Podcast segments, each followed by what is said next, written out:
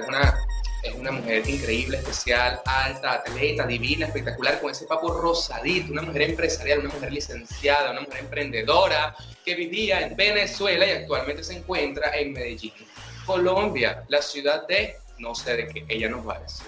Así que bueno, damos el pase a Medellín, mi amor, ¿cómo te encuentras, mi Hola, mi amor, mi Jesús, Fernando, mi vida, mi amor, mi cielo, mi corazón. Y están escuchando en este momento, pues sí, este, me encuentro ahorita, ahorita, actualmente en Medellín desde enero del 2020, o sea, del presente año. Exacto. Y extraño demasiado Venezuela. Bueno, no, no Venezuela como tal, sino a todos mis amigos, mi familia, mis hermanos, mi papá, mi hechú. El que mantiene vivo este matrimonio, por cierto, ¿no? Obvio. Y con esa mirada. No sé cómo era, pero bueno. era algo así. Era algo así. Mirada se era algo así. Algo así. A ver, mira, con los años uno va perdiendo de encanto, pero bueno, hago lo que se puede, ¿no? Pero bueno, quiero hablar de una cosa. Tenemos tiempo que no salimos en este podcast, pero eres una invitada, o sea, medio recurrente. Ha salido ya en cuatro podcasts con él. Eh, quiero preguntarte una cosa. Primero, ¿cómo fue el camino? El camino de allá hasta acá. Pero un resumen, un resumen así que tú digas, verga, qué locura es. ¿Qué fue lo que aprendiste del camino y qué te encontraste? Bueno, para empezar, me vine sola. O sea, salí de mi casa sola. O sea, no traía a nadie ni nada por el estilo. Y, este, en el camino me encontré con, o sea, obviamente muchos venezolanos que iban a salir del país, indiferentemente al lugar a donde iban. Iban a, había uno que iba para Perú, para Ecuador, había un chico que venía para Medellín, muchísimas cosas, Jesús, es muy difícil resumir porque panas pasé muchas cosas, no sé qué le pasó a mi teléfono. me estafaron, me estafaron. Sí. Me estafaron, Argentina. O sea, no fue una estafa como tal, sino que un tipo ahí se nos como que se nos pegó al grupo que estábamos, porque en el camino, que yo me fui sola, hice, hice compañía, pues, o sea, entre varias personas, por hombres, yo era la única chica, este, hicimos como un grupo, pues. Y llegamos a frontera, íbamos a cruzar el puente, un chico se nos pegó como un chiclecito. Y eso es muy común allá, eso es muy, muy común. Este, y él decía, no, yo no puedes acompañar y tal, y vaina. Pero obviamente él está fue al chamo que estaba conmigo, que iba, venía para Medellín también. Y como yo estaba con él, o sea, tuve que como que darle apoyo moral pues, porque me dio mucha cosita que le, que le fueran a hacer eso porque a él le tocó pasar por Torocha y el chamo sí lo ayudó. Pues. Entonces a él no, no le, o sea, no le alcanzaba el dinero para pagarle lo que él estaba exigiendo. Entonces yo como que le ayudé ahí, pues, apoyo moral. Y eso fue lo que me Una de todas las cosas que me sucedieron en el camino. Porque también me pasó que cuando estábamos cruzando el puente, yo traía muchos bolsos, porque a mí me dijeron que tú no podías traer una maleta gigante, que tú no podías traer, les, te puedo pasar la foto para que veas la foto de todos los bolsos que yo tenía. Pues yo, me dijeron que no podía traer una maleta grande porque los guardias me iban a parar, me iban a revisar, que no sé qué me iban a o sea, me metieron una psicosis loca con la maleta y yo decidí traerme todo mejor en varios bolsitos que creyeran que iba a que se comprar en, en, frontera y me iba a regresar. Entonces, en el camino, obviamente mis amigos, que hice amigos ahí, me quisieron ayudar con los bolsos. Entonces, este, a uno que le pasé el bolso con mi ropa, este, lo agarró la policía y se lo llevó. Me quedé sin bolso como por una hora más o menos. Ah, ok, pensé que te lo habían dado todo completo siempre. No, o sea, yo, yo ya estaba muy tranquila que al final era ropa, pero me tocó esperar, bueno, a todos nos tocó esperar como una hora a que llegara, que lo dejara pasar y todo. Qué fuerte. ¿Cuánto tiempo tardó el, todo el recorrido hasta Medellín? Eh, fueron dos días. Yo salí de, coro, salí de coro a la una de la tarde del 7 de enero y llegué a las 9 de la, como a las 10, 11 de la mañana del 9. ¿Y qué, qué, comiste en esos días? Ah, Yo me traje de Venezuela, hice sí, ¿Tres allá? no, hice cinco arepas, me traje como 10 panes rellenos, me traje un chistri grande, traje muchísimos caramelos, chupeta, eh, traje mucha chuchería más que todo y agua. Y eso fue lo que comí casi en todo el camino porque nunca compré comida en el camino. Cuando mucho me compré un helado y un refresco. Y te alimentó bien eso. Chévere.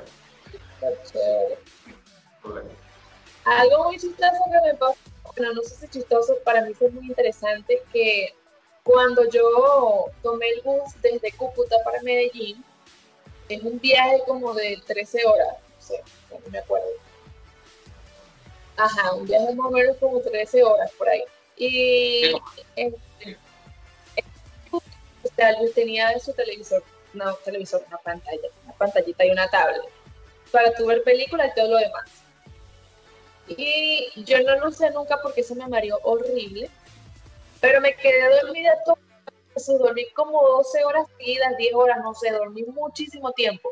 Y mis hermanos y mi papá estaban súper preocupados, pasaron toda la noche en vela creyendo que algo me había pasado y yo dormida. Y el chico que estaba al lado de mí iba vomitando, mareado, todo, y yo muerta. Literalmente estaba de, del sueño, cansancio, no sé. Estaba vomitando, dijiste. Sí, hay mucha gente vomita. Tienen bolsitas, me imagino, bueno, qué asco. Pues sí, él tenía sus bolsitas. Perdón, yo tenía. Y tienes ya, ya llegaste y cómo fue la primera impresión de Colombia. Porque hay mucha gente que dice que es más o menos parecido a Venezuela, como lo más parecido. Porque, ¿Cómo fue ese choque, ese cambio de cultura, por decirlo así? Bueno, cuando llegué a Medellín, o sea, Medellín ya, lo primero que pensé fue, esto es muy parecido a Caracas. ¿Encontraste a Maluma? Todavía no. Oye, vale, qué chido. Ya sé dónde vive, ya sé dónde vive. ¿En serio? Me le mata saludos por... Ajá. Oye, muy parecido. Medellín, oye, muy, muy, pero muy parecido a Caracas. Solo que Medellín me parece como más grande. Pero sí se parece. Y, ponte que, sabes que me he dado cuenta de muchos países, he visto muchos videos de que, que comparan los, el sueldo mínimo entre países. ¿Qué alcanza con el sueldo mínimo? ¿Para qué alcanzan con el sueldo mínimo en Colombia? En Colombia. O por lo menos en Medellín. En Medellín. Yo, yo la primera vez que cobré, cobré tres días de trabajo porque, o sea, apenas trabajé tres días hasta la quincena. Y con esa, con esa que no fue el sueldo mínimo completo, pero fue a base del sueldo mínimo, yo me compré, ya puse dinero para la comida en el apartamento donde llegué. Me compré como tres blusas, unas cholitas, unas chanclas que no tenía. O sea, sí tenía, pero las dejé en Venezuela olvidada. Y, todavía me quedó dinero como para unos días más. ¿Y eso eran tres días de trabajo? Eso eran tres días de trabajo. Y yo puse dinero para la comida y compré cosas para mí. ¿Has visto precios de electrodomésticos, por ejemplo? Sí, este, yo he averiguado que si televisores, licuadoras, en algún momento deseo comprarme toda esa vaina. este,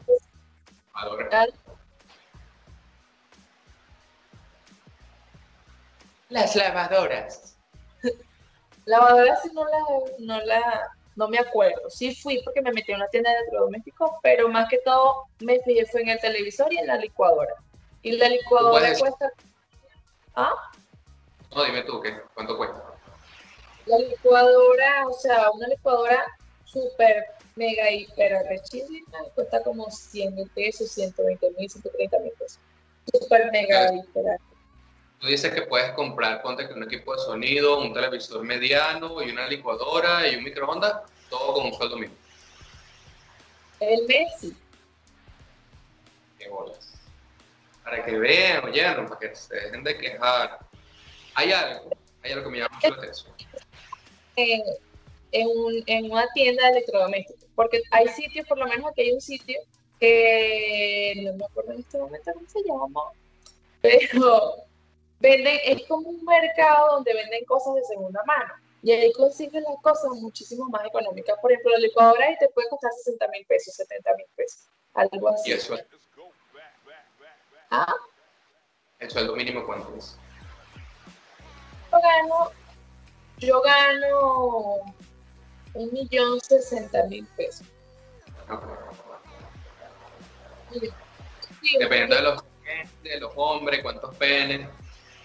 Claro, que tengo que hacer y todo eso. Depende, porque yo hago algunas horas extra, pero el sueldo mínimo es un poquito menos. Pero es porque yo trabajo unas horitas extras. Y ah, gano, por ejemplo, yo, yo tengo que pagar en arriendo al mes 250 mil pesos. En comida, si la regulo bien, este, gastaría al mes como 200 mil pesos yo gastaría como 400 en, lo necesario, en comida y techo, y ya lo demás me queda libre como para pasajes y todo. En el arriendo está incluido todos los servicios, internet, agua, gas, electricidad, como todo. Oye, creo que ya entendí cuando me comentaste, porque hace, hace un tiempo me comentaste que aquí sí rinde, sí rinde el dinero. Es que sí rinde Solo tienes que saber administrar. Claro, y tú vives tú, pues. ¿Vives tú o vives con una compañera o algo así?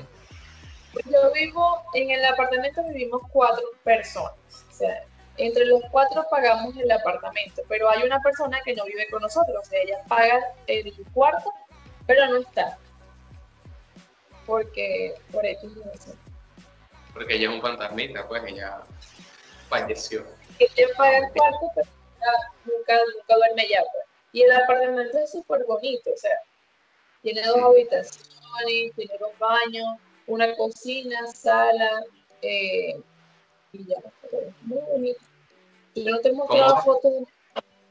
Sí, ¿Ah? tú has mostrado, has mostrado fotos. Es más, voy a, voy a poner aquí una fotico y las redes sociales y todo. Este, pero ¿cómo has visto, por ejemplo, el transporte público?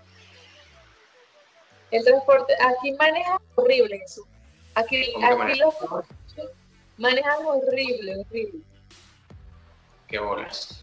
Lo único es que extraño muchísimo la música a todo volumen de los conductores venezolanos, valencianos en especial. En especial, una salsa erótica, tú sabes, merenguito. Aquí, aquí normal, pues no.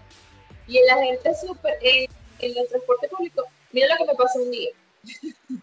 Bueno, qué raro.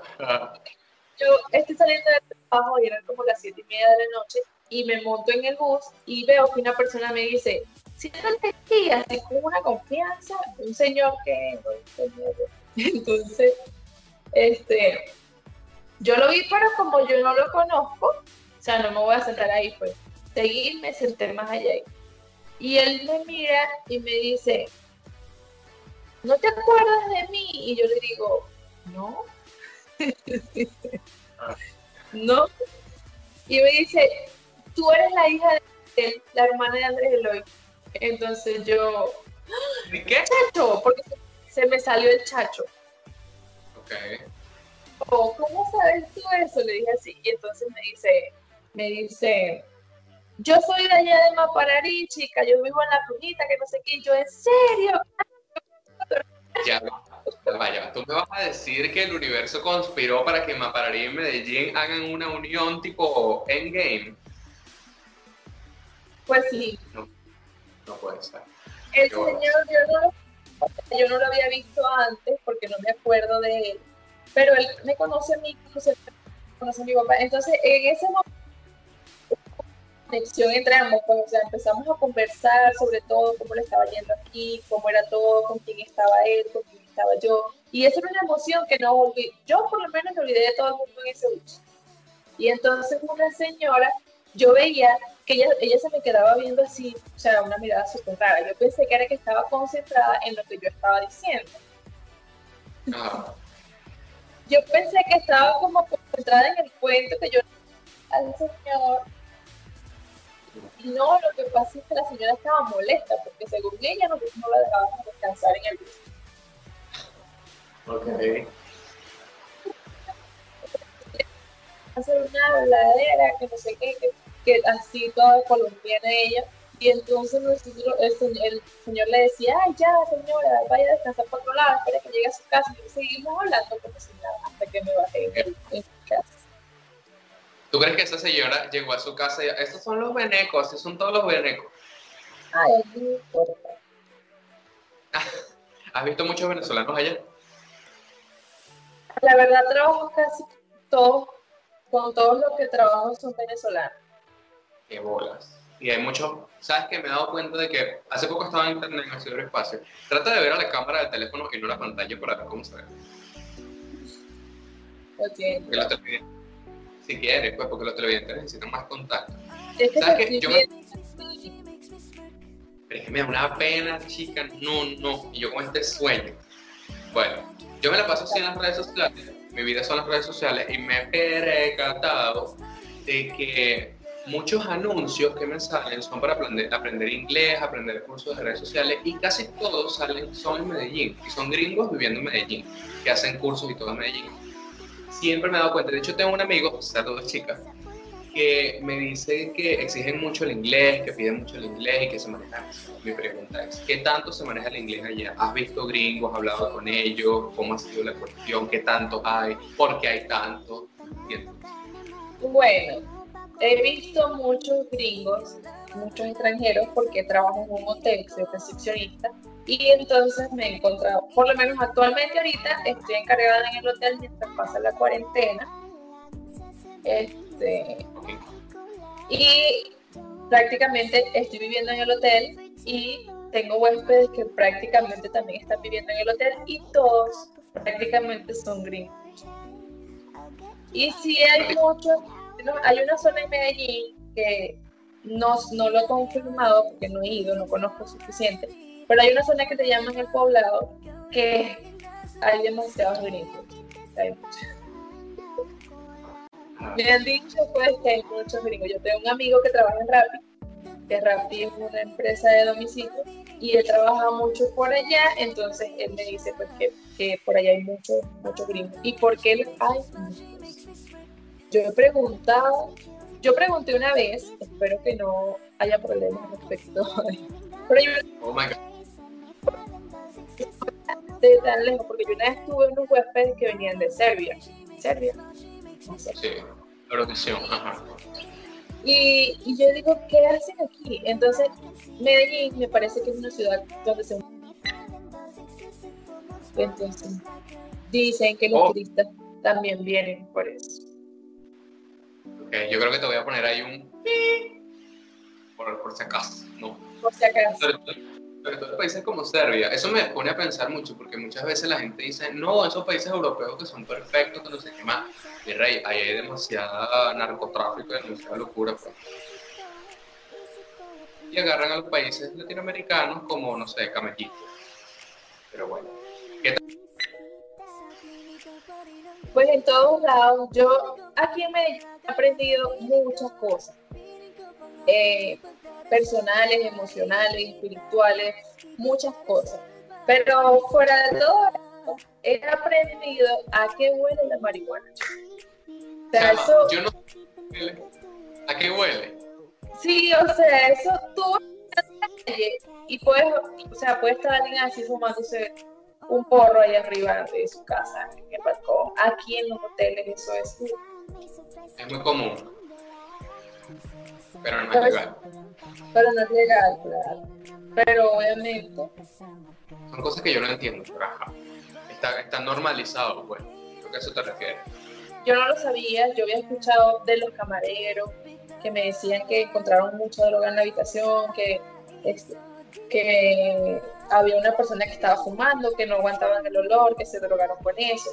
Yo decía, ah, pero cuando me toque a mí percibir eso, yo no voy a saber a qué huele. Y un día, aquí en el hotel, estaban fumando una pareja, entonces me tocó subir a decirles, porque el camarero me avisó y él les dijo, pero no le, no le hicieron caso al camarero, entonces tuve que subir yo a hablar con la pareja para, o sea, ellos bajaron, la cosa fue así, ellos bajaron recepción y yo les dije que no podían fumar en el hotel, que eso estaba permitido.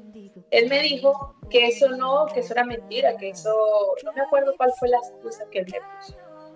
Pero yo recuerdo que subí, subí, le toqué la habitación porque salía humo por la ventanilla y entonces cuando, cuando ellos me abren estaban muertos de la risa y yo les digo, mira, este, esto no es lo que tú me dijiste ahorita, que no sé qué, entonces no te lo puedo dejar pasar, o lo dejas de hacer o te, tengo que sacar del hotel. Y el, señor se reía, pues, porque obviamente estaba como... La nota. Después ellos se disculparon conmigo, me dijeron que los cambiara de habitación mejor y los cambié a otra habitación y ya me dejaron la vaina. Pero ahí conocí cómo olía esa cosa. He visto que hay lugares donde les ponen multas a, los huéspedes. Y aquí por lo menos, aquí, aquí lo debemos hacer. Pero por ejemplo, yo a veces soy un poco más flexible y les doy un preaviso y si lo vuelven a hacer, entonces ahí sí le aplico la Pero yo primero les doy como, porque esas cosas, les doy como la oportunidad de que, de que no lo sigan haciendo. ¿Has visto casos de xenofobia ya contigo con algunos otros venezolanos? Ninguno. Ustedes son una gente decente, chicos, una gente que respeta. Como te digo, yo, yo trabajo con la mayoría son venezolanos y los colombianos que me he encontrado se han portado bien conmigo. Igualmente los extranjeros que yo me he cruzado se han portado bien pero no ¿Tú sabes cómo, es que se llaman allá las los estratos, los distritos? Los estratos. ¿Cómo es eso? Porque he visto que hay gente que no, que yo soy del estrato no sé qué más, o no, que, en un estrato es más costoso, más caro. ¿Cómo es eso? No entiendo.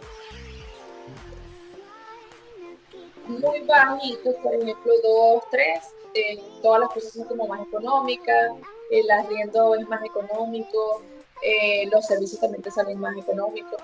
Eh, lo que tú compres, por ejemplo, en esos estados, mercados para ese tipo de personas porque son cosas muy baratas, algo así. Y cuando vas aumentando, van cambiando el precio de los arriendos, el precio de todo lo demás. Y hay otros supermercados, por ejemplo, en los estratos más bajos hay un supermercado que se llama de uno que es súper económico y las cosas son muy buenas. Yo, por ejemplo, compro ahí cremas. O sea que si puedes cambiar y comprar, porque eh, bien tuvieron una vez que no estaba permitido cambiarte de, ¿sabes? Si eres de trato súper alto, no te puedes ir a uno bajito porque no es legal. no había, escuchado sobre, no había escuchado sobre eso, pero no creo que sea verdad, o sea, es súper raro. ¿Tú lo has hecho? Pues yo estoy en un, yo vivo en estrato 4 y trabajo igual, o sea, trabajo cerca de, ahí y por lo menos esta zona es muy buena. Esta zona donde yo trabajo y vivo es muy buena y hay supermercado, el supermercado que te nombré que es el de uno, que todo es económico y también está el éxito, que es un poquito más caro, porque ya es de otro estrato. Y después está el Carulla, que ya es del, es una vaina súper cara, yo lo visité. Lo visité antes de ayer y los precios son muy caros. Para extranjeros, para gringos. Para gringos prácticamente. Por lo menos mis huéspedes, mis huéspedes cuando los que viven acá, cuando ellos llegaron, ellos compraban mucho en el Carulla porque era ah, super high la cosa, la vaina. Y ya ahorita están como que en el de uno comprando. Qué horas. Te han dicho. Te han dicho. Veneca. ¿Cómo te sientes con eso? ¿Cómo te lo han dicho? Fue un huésped, una sola vez me ha pasado. Un huésped que venía, que era de Barranquilla, señor, venía con su hijo. Y yo lo atendí normal en la recepción y de repente me dice, ¿tú eres venezolana? La señora me dice, ¿tú eres venezolana? Y yo le digo, sí. Y el señor se comienza a reír y dice, ah, ella es veneca, pero lo digo así con una ternura, que obviamente a mí no me cayó mal. Pues. Y le dije, ay, veneca, o sea, pero lo dije así, así. Y entonces la hija le dice, papá, ya no le gusta que le digan así. Y entonces él me dice, ¿no le gusta? Y yo le digo, no, señora, la verdad que no nos gusta. Y él, bueno, hija, pero, o sea, fue como en cariño, porque usted me cae muy bien. Y ese día lo conocí, pues. Y ya después no me dijo más nunca eso. Y nadie más me lo ha dicho. Ay, pero fue muy, fue muy lindo. A mí, pero a ti te ofende porque dijiste que no, no nos gusta. ¿Te ofende de verdad o...? Pues no me ofende, pero tampoco quiero apoyar ese tipo de cosas. Claro. Bueno, ya hablamos de ese tema en, el, episodio número 4.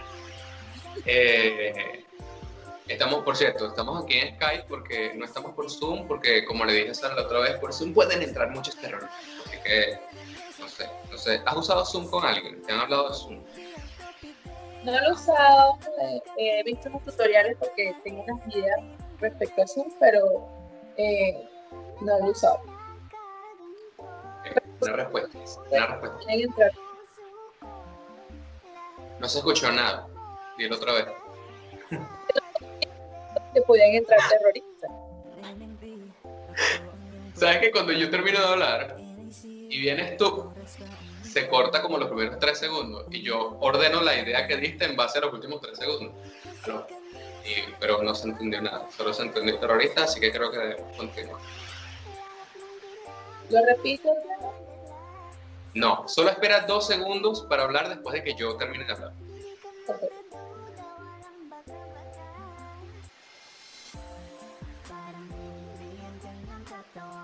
Que no sabía eso de los terroristas podían entrar.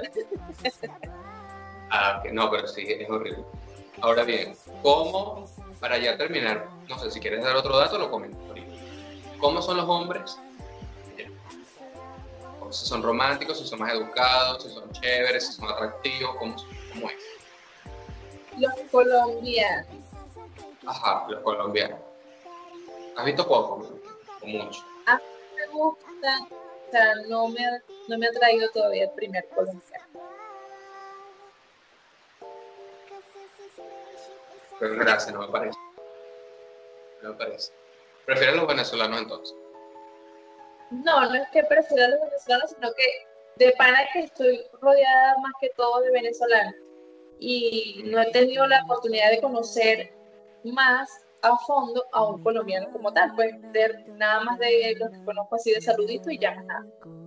Por eso es que te digo que hasta ahora no me ha traído nadie. Incluso hay un chico, yo le decía, perdóname chico si me estás escuchando en este momento, pero ese fue el nombre que te coloqué. Pero yo le decía chico, el chico de la basura, pero es porque él trabaja.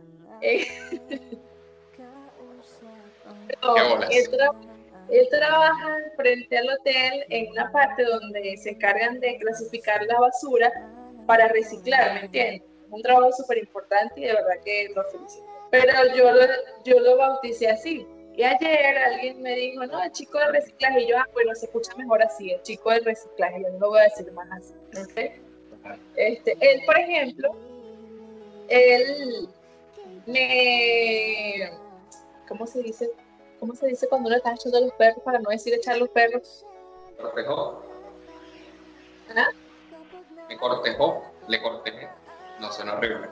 Es como que yo paso cosas pero el, chico es, guapo porque es guapo y este no, en realidad no no me atrae porque yo lo observo y él siempre, la mayoría del tiempo está sentado. El otro señor que trabaja y él sentado, yo, no puede ser. ¿No te atraen los hombres que están sentados entonces? sean flow. Claro. Ahí no. Y ahorita, ahorita estás en, pareja, estás, estás tú ya así en términos personales, ¿no? Ya que en confianza. Bueno, es muy chistoso porque cuando yo, no me quería venir de Venezuela, sépanlo que yo no quería salir de Venezuela. Pregúntenle a mi, a mi papá, a mi familia, que muchas veces me, mi mamá está en Perú desde hace dos años y, y yo nunca me atreví a irme con mi mamá. Pero cuando yo decidí venirme, cuando yo pensaba en venirme, o sea, antes de tomar la decisión, yo decía, Dios mío, pero si yo me llego a ir del país, yo me voy a encontrar a alguien que me quiera, alguien que me acorteje, porque ¿quién va? ¿Quién? Nadie. Y bueno, este... millones de hombres, cuando salga este podcast, millones de hombres van a querer estar contigo. Pero cuidado que el violador son ustedes, Sara no te dejes. bueno, resulta que sí, ahorita tengo un novio. ¡Qué bolas! Sí. ¿Qué bolas? ¿Since when? Es decir, ¿desde cuándo? Creo que vamos para tres semanas. Me encantó. Me siento como en, el capítulo 13 de Somos tú y yo, no sé, así, tipo empezandito. Y te sientes bien aquí empezandito, te sientes chévere. Verdad, sí, o sea, todo, todo empezó bien. O sea, diferentemente de una situación que tuvimos al comenzar, que al final no tuvo nada que ver con él, pero sí fue como como que un peloncito allí. Pero quitando eso, eh, todo ha salido muy bien. Se ha portado. Mira lo que me trajo hoy, mira lo que me trajo hoy. A ver, muéstranos. No, sí, no, sí. ¿Qué pasó? Me encanta. Me encanta. Me trajo esto con un yogur, porque a mí me encanta el yogur, me encanta. Y entonces él siempre me trae yogur, cositas así. Y en verdad se ha portado muy bien. O sea, llegó en el momento, en un momento donde creo que lo necesitaba. Porque yo soy una persona muy sentimental, tú más o menos, yo creo que tú me conoces. soy bastante y de pana que yo no me quería venir de mi país porque yo amaba, porque yo amo, perdón, yo amaba, yo amo mucho mi carrera, amaba mi trabajo. Y amo a mi papá, a mis hermanos, a mi familia en general y o para mí era súper difícil, yo sabía que iba a ser una decisión bastante difícil, pero me arriesgué todo, pero es algo que todavía para mí es muy difícil. A veces tengo un episodio de depresión que yo no me conozco, pero o sea, entiendo que es normal, porque obviamente me hace falta. Y este chico este, llegó justo cuando yo me mudé a vivir, porque yo estoy viviendo en el hotel de trabajo y estoy viviendo prácticamente sola. Pues.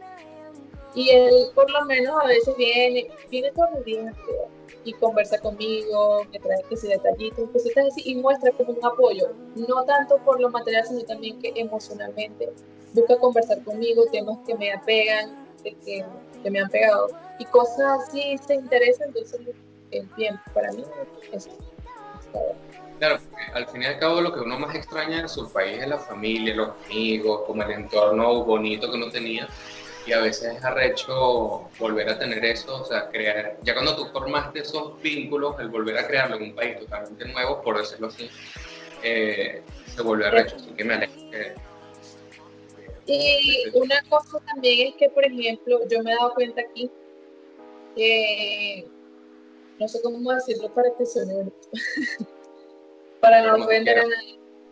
Porque es que aquí la vida no es fácil, aunque a ti te alcance dinero, aunque este, tengas un buen trabajo, este, la vida no, no es fácil por muchas razones. Y muchas personas aquí han pasado muchas cosas que a lo mejor yo no he pasado. Entonces, esa, esa circunstancia que ellos han presentado los venezolanos más que todos, quien estoy hablando en este momento, eh, han creado como una perspectiva como que de sobrevivir, ¿me entiendes? Y es muy difícil, o por lo menos a mí se me ha hecho muy difícil encontrar personas este, que sean leales a ti, ¿me entiendes? Por ejemplo, yo, yo me considero una persona leal.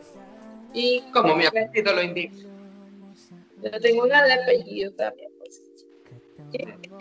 Este, pero es muy difícil eso, ¿me entiendes? Y yo, yo he tenido circunstancias que no han sido circunstancias de morirse ni nada, pero he presentado cosas que me, que me han me ha pegado un poco porque digo, ¿cómo puede existir una persona así? ¿Cómo puede existir una persona que no le importe, que no respete, que no sienta una lealtad, una, no sea agradecida? O sea, ¿me entiende? Y aquí sucede mucho eso, en mi opinión. Y yo no, lo no culpo a nadie porque sé y me imagino las situaciones en las que ha estado aquí en este país o en otros países y los hacen ser así. Pero yo, por ejemplo, yo, sabes que yo soy una persona muy creyente de Dios y siempre le pido a Él que nunca moldee mi carácter por cosas que me hayan pasado y que, y que ese carácter dañe a otras personas, que no tiene absolutamente nada que ver con lo que yo he vivido. Espero que me hayan entendido porque lo traté de decir lo más bonito posible. y además yo creo que no es que, no, no hay, no hay, o sea, pero te refiero, yo creo que eso te hace la gran persona que eres, y lo digo aquí, lo digo en cámara para que quede para siempre. Eres una persona demasiado recha y tú mereces muchas cosas buenas. Eh, y si te llegan a pasar cosas malas, no considero que sea por porque te merezcas eso o no, sino por, la gente. Porque la gente es estúpida. Ma igualidad, yo lo digo, la gente es estúpida, gafa, pendeja, ridícula, traicionera y coño de madre. Yo me tomo la responsabilidad de lo que estoy diciendo. Pero eso es bueno, nunca... Igual pasa, por ejemplo, con, con los peruanos. Como ven ya un venezolano que fue una plasta de mierda, ya generalizan y piensan que todo el mundo es así igual es algo que, que, te digo a ti, tú sabes muy bien, que, que, te haya pasado esto, que lo otro, no quiere decir que siempre va a pasar o que siempre te vas a topar con personas así. Ahora, te refieres, no es por generalizar, pues, pero te refieres a una persona venezolana o, colombiana. A los venezolanos. me he encontrado venezolanos que se han comportado de una forma súper que yo digo, ¿cómo puede hacer eso? ¿Cómo puede hacer así? Irreverente son personas, no sé cómo lo no sé cómo definirlos en una palabra, porque de verdad no quisiera ofender a nadie. Bueno, pero bueno, sí. Yo siempre mando el mensaje de, pero, de que coño, no podemos tener el mismo, yo no he salido del país, yo no sé, tú sabes más de eso que yo, pero creo que todos sabemos por igual de valores, o deberíamos saber de valores, y coño, o sea, si, por hacer algo te joden aquí, que puedes esperar para el resto de países que son relativamente distintos? Cada quien tiene una educación diferente y coño. Eso que llaman aquí jodedera y jodedera y no sé qué más, coño, en otros países no es jodedera, es o bullying, o es irreverencia, o es que sí, arrogancia, y somos como muy desleales en cierta manera. No sé si tú te refieres también a eso. Sí, yo, yo, yo digo más, más que todo es deslealtad. Mm de lealtad. Por ejemplo, yo a mí en Venezuela, y se lo digo a todo el mundo, a todo el venezolano que yo me encuentro, me haya hecho lo que me haya hecho, yo les ofrezco siempre, si necesitan una ayuda o algo, yo les digo, pues, conmigo vas a contar y ya. Pero eh, me pasó fue con un chico maracucho, que él, él hizo algo que... Ya ofendí a alguien no vale, pero digo que hay mucha gente que habla de los maracuchos y dice que no son, o sea, que son un tema, pues. Pero yo los quiero, mis maracuchos, suscríbanse. Sí, pues, sí, o sea, lo que pasa es digo que es maracucho porque él hizo algo que no debió hacer, pues, o sea, por respeto, por lealtad, porque, coño, porque tú eres venezolano igual que yo, no puedo hacerte algo así. Y entonces cuando yo hablé con él respecto a eso, este, él dijo, bueno, pero es que mira, tienes que entender, yo soy maracucho, divorciado, este, eh, no sé qué, policía, como que excusándose. Y yo le dije, o sea, eso no te da el derecho de hacer lo que tú hiciste ya. O sea, no puedes, a base de eso, creer que puedes hacer lo que te da la gana porque no es así. Pero allá, con su, con Pues, experiencia bastante fuerte para mí pero ha sido, o sea, ha estado llena de mucho aprendizaje y, no me arrepiento, no me arrepiento de haberme venido. Hasta ahora no he dicho, no, ahora nunca debí tomar esta decisión, nunca, nunca lo he dicho, ni lo he pensado, o sea, en los momentos donde más me siento vulnerable, más triste por cualquier circunstancia que me haya sucedido, porque simplemente extraño a mi papá y a mis hermanos, eh, siempre pongo mis esperanzas y mis fuerzas y mi fortaleza en Dios. Y de ahí me baso para actuar y todo. Y yo siento, yo siento que a mí me ha ido bien aquí. Yo, este, no tengo mucho dinero como para decir que soy rica o que X o nada, pues, pero yo siento que me ha ido muy bien, nunca me ha faltado nada, no me ha faltado la comida, no me ha faltado dinero para pagar el arriendo, he tenido personas que de verdad me han, ayudado, me han prestado su apoyo, su mano. He, conocido personas que son bastante leales porque no solamente he conocido personas así como las que ya hablé, sí tengo amigas, tengo amigas que son de mi confianza, o sea, son pocas, pero tengo, son buenas personas, personas que me aprecian, que saben la persona que soy, que, o sea, que me conocen y yo agradezco muchísimo eso. Mis huéspedes también han sido muy buenos conmigo, son extranjeros. Eh, hay un señor que viene de Dubái, que es súper bueno, señor, el señor, yo no sé si te dije a ti, pero él sale, compra como una caja de panes y lo reparte a la gente de la calle. Me encantó horrible. Tengo fotos de, eso. Yo tengo fotos con él eh, y las fotos de los panes que y los regala así en la calle. Pues se va para una parte donde están, hay muchos, porque hay indigentes, no me acuerdo el nombre que le tienen acá, otro nombre. Hay muchos, muchas personas en la calle, pero personas que han caído más que todo en la droga. Yo conozco varios, por aquí hay uno que dice que yo soy su mamá. Yo soy su mamá. Mamá. Y el señor es muy, bueno, es muy bueno con él, este, con todos los indigentes, así que no sé cómo se llama, tiene otro nombre aquí. Vagabundo. Y él se ha portado mucho. Te iba a preguntar para finalizar el podcast, ¿Qué? coño, ¿qué has aprendido y qué, qué, qué, cosas buenas has sacado de Colombia? Pero creo que ya las diste todas, mi amor. De verdad, o sea, yo te escuché y yo no sé.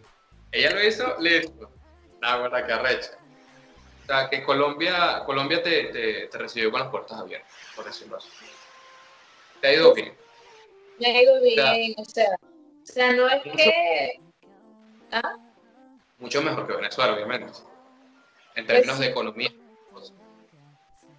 En términos económicos me ha ido, me he abastecido yo sola. Porque en Venezuela yo, yo tenía mucho trabajo y mi papá más vale a veces me tenía que socorrer con alguna que otra cosita.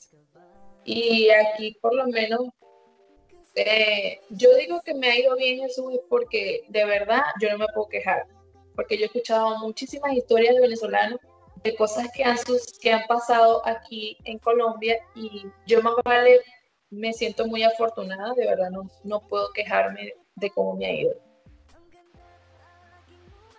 yo siento que las cosas se me han puesto ahí a la mano para que yo las aproveche y eso es lo que he estado haciendo. Ahorita no me considero que estoy estable porque en estos momentos no estoy cobrando un sueldo, este, no tengo, no, o sea, no tengo un sueldo fijo ahorita en este momento por la cuarentena y que este, el virus de mierda influye demasiado. Sí. Y eh,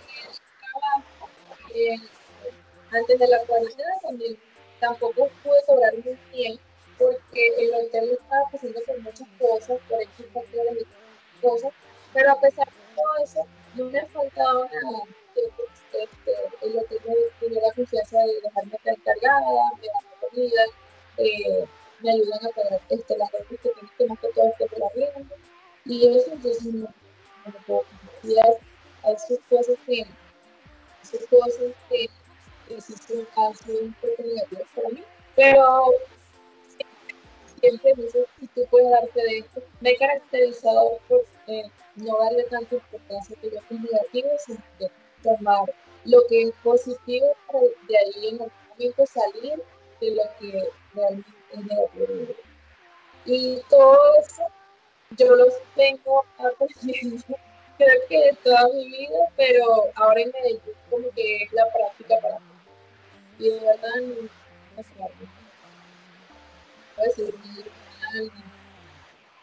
Mami, ya una pregunta. ¿Cómo está tu conexión a internet? ¿Cómo está ahí? Porque se escucha seco. ¿Sabes? Pues mi, mi internet está, ya va. Ah, bien, no, no se tapó el micrófono, nada. El micrófono. Ahora sí te escucho un poquito mejor. Se escucha muy mal. Ahora sí se escucha un pelín mejor. Mira, estar en movimiento, usar 3D. Mm, Ajá. Bueno. Digamos que no eh, se escuchó todo lo que hablé. No, sí se escuchó, pero igual te voy a poner subtítulos. Ahora, no, pero tienes que echar para atrás porque acuérdate que se corta así. Corta, Cierto, así. Ahí. baja la cabeza. Te, vas, te ves así.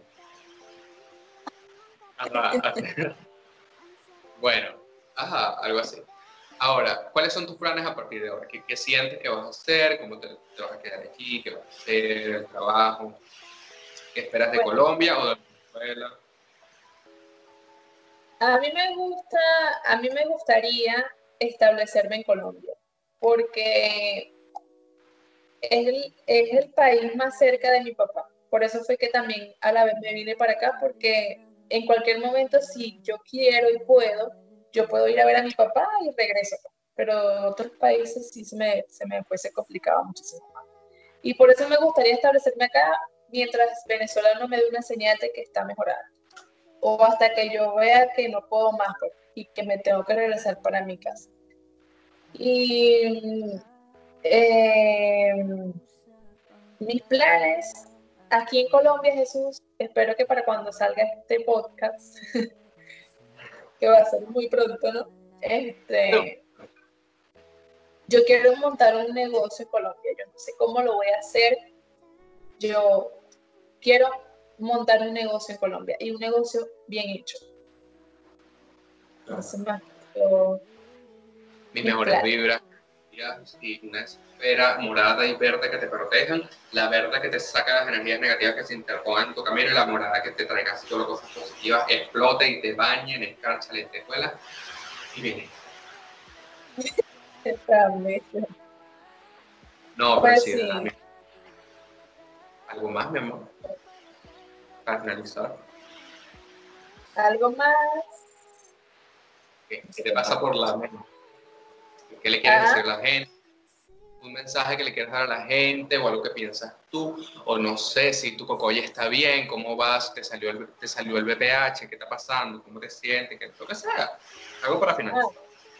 Extraño mucho mi carrera, mi trabajo de tecnólogo. Jesús. Todos los que están viendo, por favor, busquen en Google citotecnología y aprenderemos un universo al que seguramente no conocen igual. Pero, mana, poco a poco. ¿Qué le diría a las personas? Un mensaje para. a- En Una general, recomendación.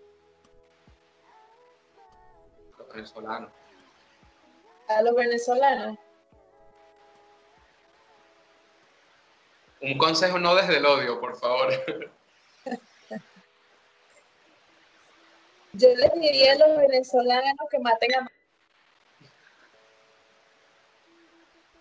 Creo que voy a autocensurar esta parte porque uno nunca sabe con el FAES y ahorita petar y no, no, no, no. Pero sí, bueno, creo que es lo que necesitamos todos.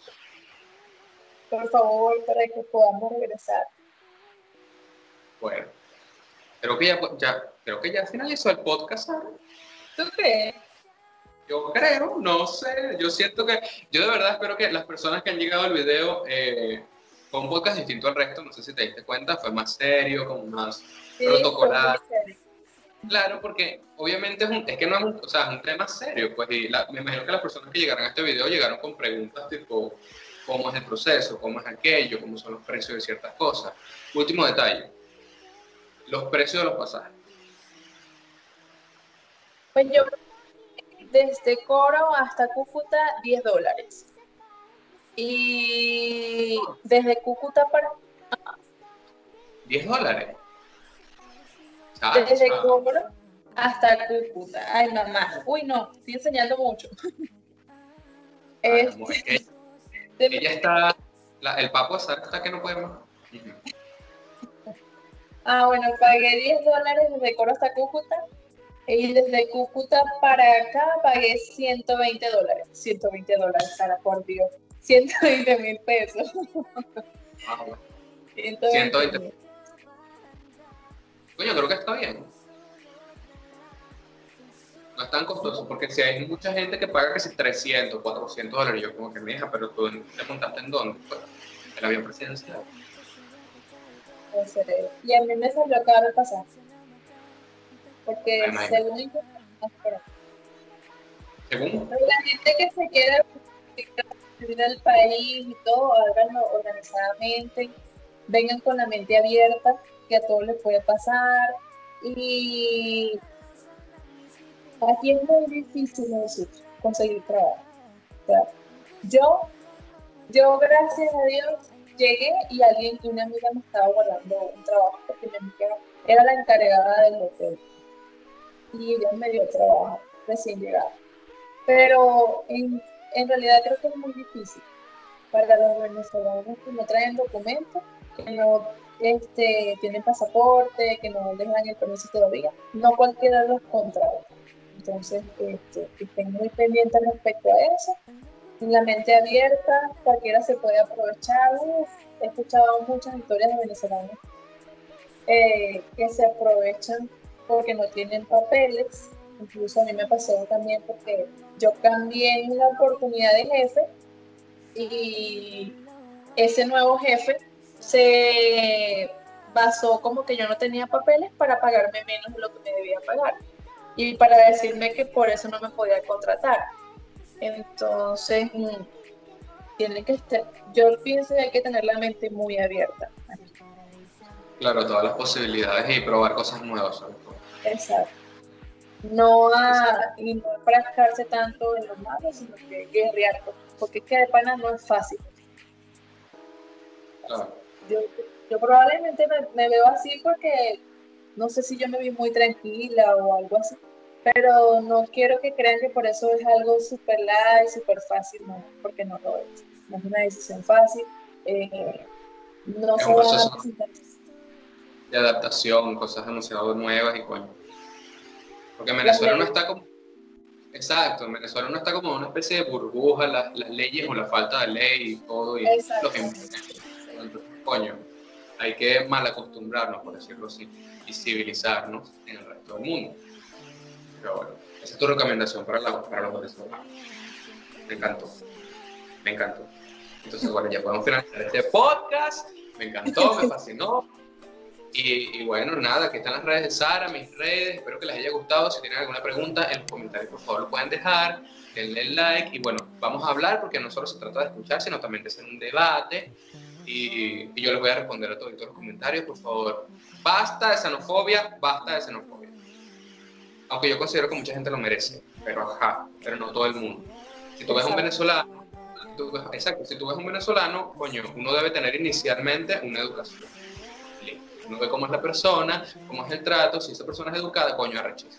Si esa persona no es educada, listo, te vas, ya está. Pero no todo el mundo es malo, no todo el mundo es bueno. Y nada, gracias a Colombia y al pueblo colombiano, que a mí me encanta Colombia. Y, bueno, pues, eh, nos vemos, mi amor, nos vemos. Espero me vuelvas a invitar, por favor. Ay, no, un gusto, mi amor. Me encanta.